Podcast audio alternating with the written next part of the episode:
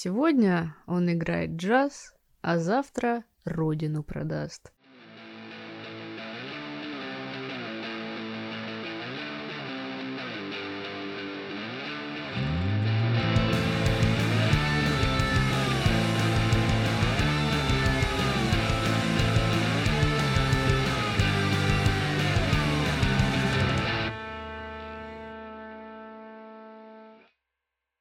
Всем привет! Это подкаст «Я не бомж, это гранж», и сегодня мы с Полиной обсуждаем советских неформалов-тунеядцев. Еще их называют стилягами, а рассказ о них мы, как всегда, начнем издалека. На самом деле стиляги позаимствовали образ жизни, различные фишки, музыку, танцы у западных субкультур. С западных субкультур мы и начнем, чтобы было понятно, откуда все взялось, из каких стран, что были за люди, как у них формировалась эта субкультура, и потом уже перейдем, собственно, к Советскому Союзу, и как у нас э, приняли это неформальное движение, и что с ним стало в Советском Союзе. Да, значит, послевоенное время — это сложное время для всех стран, и справлялись с последствиями войны э, всевозможными способами во всевозможных сферах. Нас сейчас интересует Англия 40-х годов, где в послевоенное время модельеры решили придумать новый стиль для молодежи, дабы наставить их а, на путь истинный, чтобы они вдруг не свернули не туда, потерявшись во всей этой разрухе и хаосе. И вдохновиться они, естественно, решили каким-нибудь авторитетным образцом. Они выбрали Эдуарда VII, которого называют законодателем мод, потому что он э, ввел невероятно высокую моду при дворе, сам любил стильно одеваться. Они сократили его имя до ласкового Тедди и решили так назвать свой стиль. Стиль этот изначально носили дети богатых родителей, поэтому там все было цивильно. Это были костюмчики с жилетками, с узкими брюками. Просто был несколько новый покрой, в отличие от предыдущих костюмов. Однако спустя некоторое время эту моду моду решили перенять дети рабочих, что было не свойственно для этой прослойки населения, потому что обычно они отвергали все высокое, оплевались и говорили, что вот это напыщенные люди, они нам не нужны. Но был такой квартал Сохо, достаточно известный, и там собиралась богема, которая, естественно, была очень разношерстной. Там были и рабочие, и привилегированные классы. И именно там произошло это смешение стилей, и средний класс перенял его у высокого класса. Естественно, позже колледжские мальчики перестали носить одежду в стиле Тедди, потому что она стала ассоциироваться с чем-то для них неприятным, но в кругах рабочих этот стиль только активнее развивался. Они этот стиль несколько преобразовали, и он стал у них более развязным, потому что, естественно, не всегда были нужны материалы, они не все могли шить сами или найти. Мужчины носили очень длинные пиджаки, которые они отделывали бархатом иногда, вот так вот залихватские. А самой главной отличительной их чертой были разноцветные носки, очень яркого броского цвета. Всегда можно было узнать Тедди Боев по этим носкам. Женская часть этой субкультуры не отставала, и Тедди Герлс еще называли Джудис. Они сочетали те же самые костюмы с соломенными шляпами, носили галстуки-банты, и на них зачастую крепили викторианские большие такие массивные броши. Фотографии мы закинем в телеграм-канал. Чуть позже стиль стал развиваться под влиянием итальянской моды, а в 60-х годах на стиль повлияла Вивьен Вествуд. Она внесла туда немного глэм-рока, блестящих тканей и леопардовый принт. А с прическами Тедди Бой тоже решили поэкспериментировать. Мужчины чаще всего носили на бриолине коки. Бриолин — это по-нашему гель для укладки. Что такое коки, мы опять-таки покажем с помощью фотографий, потому что это необъяснимо словами. А еще они любили прическу, которую позаимствовали у Элвиса Пресли. Она называется «Утиный зад» или «Утиный хвост». Дело в том, что для университетских мальчиков, которые изначально носили носили стиль Тедди, была характерна короткая длина волос, а что-то более длинное для них было неприемлемо, была строгая форма. А новые Тедди-бои как раз отрастили свои волосы и стали зализывать их назад как только могли. И появилась такая прическа. Ее носил, кстати, не только Элвис Пресли, еще Джон Леннон был в молодости Тедди Боем, и мы скинем его фотографии. Э, очень необычно видеть его без вот этих вот длинных волос, без очков, а такого типа модного, молодежного. Вот вы тоже посмотрите. Девушки носили прическу, которая называлась Бабетта, и ее они взяли из фильма «Бабетта идет на войну», главную роль которого сыграла Бриджит Бардо. Как же это все перекочевало в СССР? Всему виной снова джаз. А, джаз был популярен в СССР и разрешен, что самое главное, до войны, а после нее же, с началом холодной войны, а, джаз стали быстренько прикрывать. Официального запрета не было, но музыка считалась приемлемой, и ее играли только в закрытых клубах для иностранных послов. Однако подпольный джаз все еще был жив, а кроме того, фронтовики, которые оказались э, за границей, возвращаясь домой, привозили с собой трофеи, которые, несмотря на усиленную пропаганду того, что на Западе все загнивает и туда ехать не надо, показывали несколько иную картину. Кроме того, привозились, естественно, пластинки, джазовые пластинки, Самое большое их число было привезено, как ни странно, из Германии. Там находился огромный склад джазовых пластинок, которые советские солдаты взяли и привезли все сюда. А весь этот склад отправился на какую-то московскую станцию, и там подпольно распродавался. И, собственно, с тех пор, как эти джазовые пластинки появились в Москве, началась потихоньку зарождаться культура стиляк. Жители СССР, которые впервые столкнулись с западной культурой и решили, что они станут ее последователями – они пропагандировали образ жизни западного капиталиста, они не соответствовали стандартам СССР, любили покупать э, все, что связано с Западом, начиная от пепси-колы, заканчивая американскими вот этими красивыми зажигалками и даже ручками. В общем, все, что они могли найти, они покупали и потом с гордостью носили. Это считалось у них предметами роскоши. И они любили совершать хил, то есть э, гулять по главной улице своего города, которую они называли Бродвеем, и щеголять э, всеми своими покупками. Стиляги не просто любили западную культуру, а зачастую были против советской власти, их не устраивала социальная иерархия, например, ты мог отучиться на слесаря и быть слесарем до конца жизни. Стилягам казалось, что на Западе больше свободы и выбора, и как будто бы больше возможностей. Поэтому они ориентировались на Запад, и кто-то из них был даже за буржуазную революцию.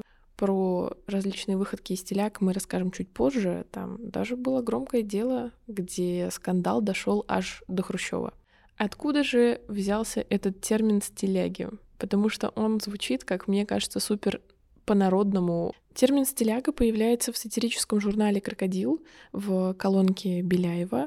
Это происходит в конце 40-х годов, и там был сатирический очерк, фильетон где стиляги изображались супер карикатурно, как те самые модники, которые одеваются как шуты гороховые, но ничего не знают, они не образованы, они не работают, и, в общем, в статье это высмеивалось. Мы скинем ссылку на оригинальный текст этого филитона в телеграм-канале. Можете почитать, если вам интересно. Начиная с 50-х годов, стиляги постоянно подвергались преследованиям. Их э, регулярно высмеивали в прессе, прорабатывали на комсомольских собраниях, им портили одежду, отрезали волосы и даже иногда насильно отводили в милицию и фотографировали для того, чтобы обличать в статьях по типу «Комсомольской правды». И еще интересно, что советская власть натравливала на борьбу со стилягами не просто пролетариат, то есть рабочий класс, а в патрули специально для преследования стиляк набирали молодежь из рабочего класса, чтобы как бы сверстники высмеивали тех, кто пошел по кривой дорожке и решил стать стилягой. У стиляк, конечно же, был свой специальный сленг, который, по сути, состоял из заимствований английских слов. Единственное такое чисто советское слово оно звучит как аббревиатура на самом-то деле, и которое, мне кажется, все знают, если хоть что-то слышали о стилягах. Это обращение «чувак». Оно расшифровывается как «человек, уважающий высокую западную культуру». Очень забавно, чисто советская аббревиатура среди английских заимствований. У них также был целый набор слов, чтобы разговаривать о своей одежде, например, обувь они называли шузня, пиджак джекеток. Любую шапку, шляпу они называли хэток. Деньги у них назывались манюшки. А представителей серой массы, вот этот пролетариат, они называли желобами. А еще у них было слово, которое мы и по сей день используем в сленге, или скорее старшее поколение его использует чаще, чем мы. Что-нибудь старое или вышедшее из моды они называли алдовый используя кальку с английского. Стиляги высмеивались не только в прессе, но и в массовой культуре, в искусстве. Например, был пародийный мультик «Шпионские страсти», который вышел в 66 году, и там был очень забавный герой Вальдемар, ну или по-нашему Вовка, которого изобразили очень карикатурным стилягой тунеядцем. Он брал у родителей деньги и ходил по всяким ресторанам и клубам, и там просаживал все до последней копейки на различных грудастых дам. Еще и коллекционируют порнографические журналы, что безусловно, было запрещено в Советском Союзе. Так что да, ведет разгульный образ жизни, но, слава богу, наша разведка наставляет его на путь истинный, и по итогу Вальдемар исправляется и идет в школу рабочей молодежи. И становится хорошим, нормальным парнем, а не вот этим вот стилягой-тунеядцем. Мы тоже скинем ссылку в телеграм-канал. Очень советуем посмотреть. Мультик идет что-то в районе 20 минут, то есть можно глянуть. На самом деле во многих советских фильмах, книжках стиляги изображались карикатурно, и понятно почему. Например, мы можем вспомнить «Покровские ворота», «Гости из будущего», и даже в «Незнайке» был прототип теляк. Их там называли ветрогоны. Это были ослы, которые превратились в людей. вот настолько жестоко Носов поступил со стилягами. И джаз там фигурировал под названием какофония. Даже в детских книжках очернялся образ теляк, их называли тунеядцами, вот ветрогонами, и говорили, что джаз — это полная какофония, и вообще не надо такое слушать.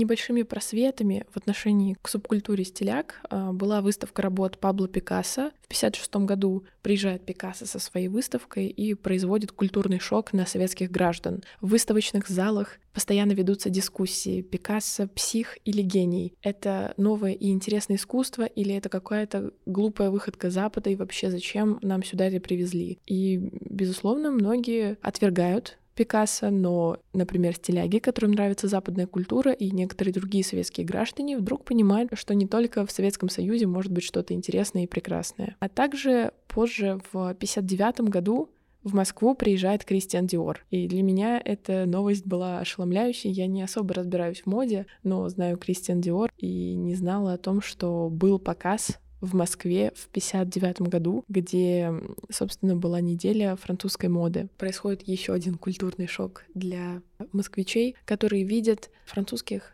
моделей в прекрасных приталенных платьях, шляпках, одетых по последней моде, и от которых идет шлейф Шанель номер пять. И, безусловно, многие советские девушки задумываются о том, что, а может быть, французская мода не так уж и плоха, а может быть, культура Запада не настолько дикая, и в ней тоже может быть что-то великолепное и прекрасное. На самом деле этот показ э, подготовили очень тщательно. В зале, где проходил показ мод, специально вылили для условно говоря, антуража 12 литров французских духов, чтобы ощущался этот другой аромат, аромат свободы. И модели, которых выпускали гулять по центру Москвы, у них были специальные инструкции, как себя нужно вести, как себя нужно подать, для того, чтобы показать советским гражданам, как по-другому может быть не в Советском Союзе. Мне эта история напоминает э, спецэпизод Симпсонов, который создали для Баленсиаги, чтобы представить коллекцию 2022 года. Там, в этот маленький захудалый городок Симпсонов, а, жители которого показаны как опустившиеся до невозможности простые, приезжает Баленсиага, всех их забирает на показ мод в Париже, и там сталкиваются вот эти две культуры, и все радуются и плачут, потому что Баленсиага подарил жителям этого городка возможность почувствовать вот эту легкую, красивую парижскую жизнь. Конечно, невозможно назвать себя стилягой, если ты не разбираешься в западной музыке. И самой популярной музыкой у стиляг, конечно же, был джаз. Это Глен Миллер, Дюк Эллингтон, Бенни Гудман. Конечно, джазовые пластинки они закупали у форцовщиков, на черных рынках, и это было нелегально, и гораздо проще было перезаписать пластинку у друга, что они часто и делали. Дальше, после джаза, началась эра рок-н-ролла, эра Элвиса Пресли, и все, конечно же, начали слушать рок-н-ролл, танцевать твисты, буги-вуги. И для стиляк было важно не только разбираться в джазе, рок-н-ролле, но также и уметь танцевать твист и буги-вуги. На советских танцплощадках существовали строгие правила поведения, и танцевать твист, э, буги-вуги нельзя было, потому что это считалось западной культурой какими-то странными дрыганиями, и тебя могли просто взять и вывести из клуба за то, что ты не умеешь себя вести на танцплощадке. Интересно, что в СССР были запрещены не только твисты, буги-вуги, но также и танго, которые считали развратным буржуазным танцем, который изображает страстную любовь. Но если вы самый настоящий стиляга в душе, то вас не должны останавливать какие-то там рамки, правила, охрана. Это все не важно. Вы должны уметь танцевать буги-вуги и твист, как будто так и надо, как будто все разрешено. И нередко стиляги зажигали от души на танцплощадках, танцевали запрещенный твист, буги-вуги, дрыгали ногами. И некоторые из них даже умудрялись, когда все танцевали вальс, добавлять движение из твиста и замешивать два абсолютно разных стиля. Я еще вспомнила, что в советских фильмах нередко видела, как кто-то из героев танцует твист, и была удивлена, что он, оказывается, был запрещен в СССР. Вспомнила, например, «Кавказскую пленницу», где Мрагунов учил всех остальных танцевать твист. Э, он говорил, что нужно было просто двумя ногами одновременно давить окурки, и таким образом получались движения твиста. А потом оказалось, что твист уже был разрешен, условно говоря, легализован организован для масс в 60-х, когда была хрущевская оттепель, и с политикой западной было попроще, и как будто бы западная культура уже перестала быть враждебной. Говоря о стилягах, хочу еще упомянуть один громкий случай, который связан с советскими неформалами и Хрущевым. Как-то в конце 50-х студент политеха Евгений Гребенюк и его друзья, это активные комсомольцы и богатенькие дети чиновников, создают неофициальную организацию «Голубая лошадь». Собственно, а почему «Голубая лошадь»? Это было что-то вроде символа свободы, Пегаса, который летит по голубому, просторному чистому небу. Ребята организовывают вечера с джазом, твистом и обсуждают западную культуру без косых взглядов со стороны. И причем все происходит прямо напротив здания КГБ. При этом сам Гребенюк, как предводитель стиляк, агитирует активно за буржуазную революцию и высказывается против советской власти. И в один момент из локальной компашки в 50 человек голубая лошадь разрастается до 800 стиляк. И даже таким составом их не разгоняет милиция, потому что все они дети чиновников и других важных лиц государства. Но однажды происходит громкий случай, после которого власти все же вынуждены были вмешаться, потому что это уже переходило все границы. Как-то Гребенюк с своими товарищами решает устроить розыгрыш. Летом в городок врывается кортеж дорогущих машин Победа. И власти местные пугаются и решают, что это вновь приехал Хрущев с внезапной проверкой, а он так любил делать.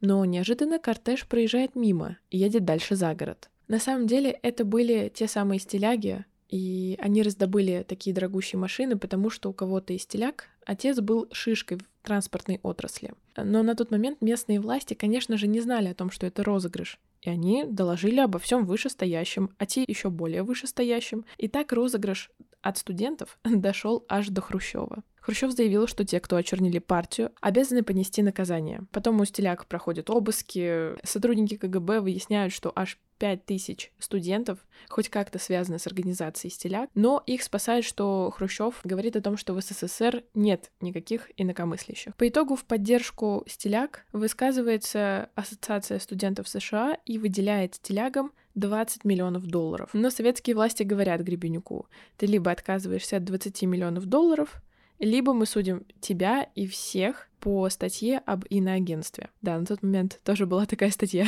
Либо отказываешься, и тогда мы не будем судить всех. По итогу Гребенюк отказывается от 20 э, миллионов долларов, но его и круг приближенных Гребенюка все же осуждают на 3,5 года как хулиганов, которые занимаются распространением порнографии. Студенты хотели защитить своих друзей, но в итоге все слушалось в закрытом режиме, и ребята были осуждены на 3,5 года. Вот такая история, как студенты как-то решили решили пошутить, а в итоге сели на три с половиной года за такую вот жестокую шутку.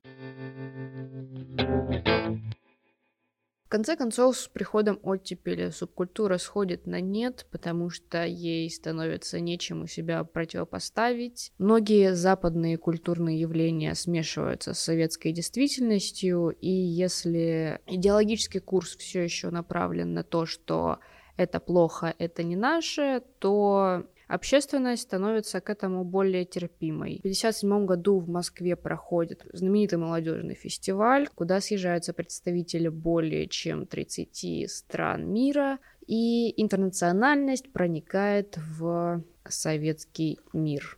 Джаз тоже восстанавливает свою репутацию законной музыки, и в конце концов движение стиляк становится очень локальным и исчезает за ненадобностью. И вот так и ярко, и быстро заканчивается субкультура стиляк. Точно так же и наш рассказ заканчивается. А на этом у нас все. Спасибо, что послушали этот выпуск. Желаем вам хорошего настроения, хорошего дня, вечера, ночи, утра. А с вами был подкаст «Я не бомж». Это Гранж и его ведущие Саня и Полина. До новых встреч. Пока-пока.